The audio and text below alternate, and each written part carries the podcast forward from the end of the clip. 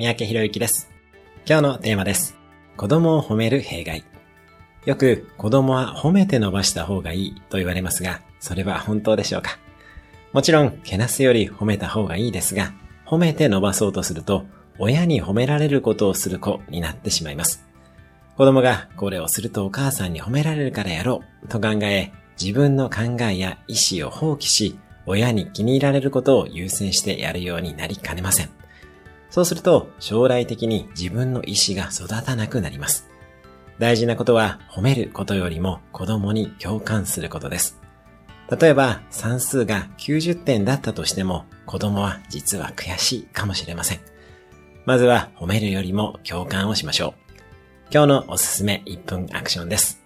誰かに共感の一言をかける。それではまた次回。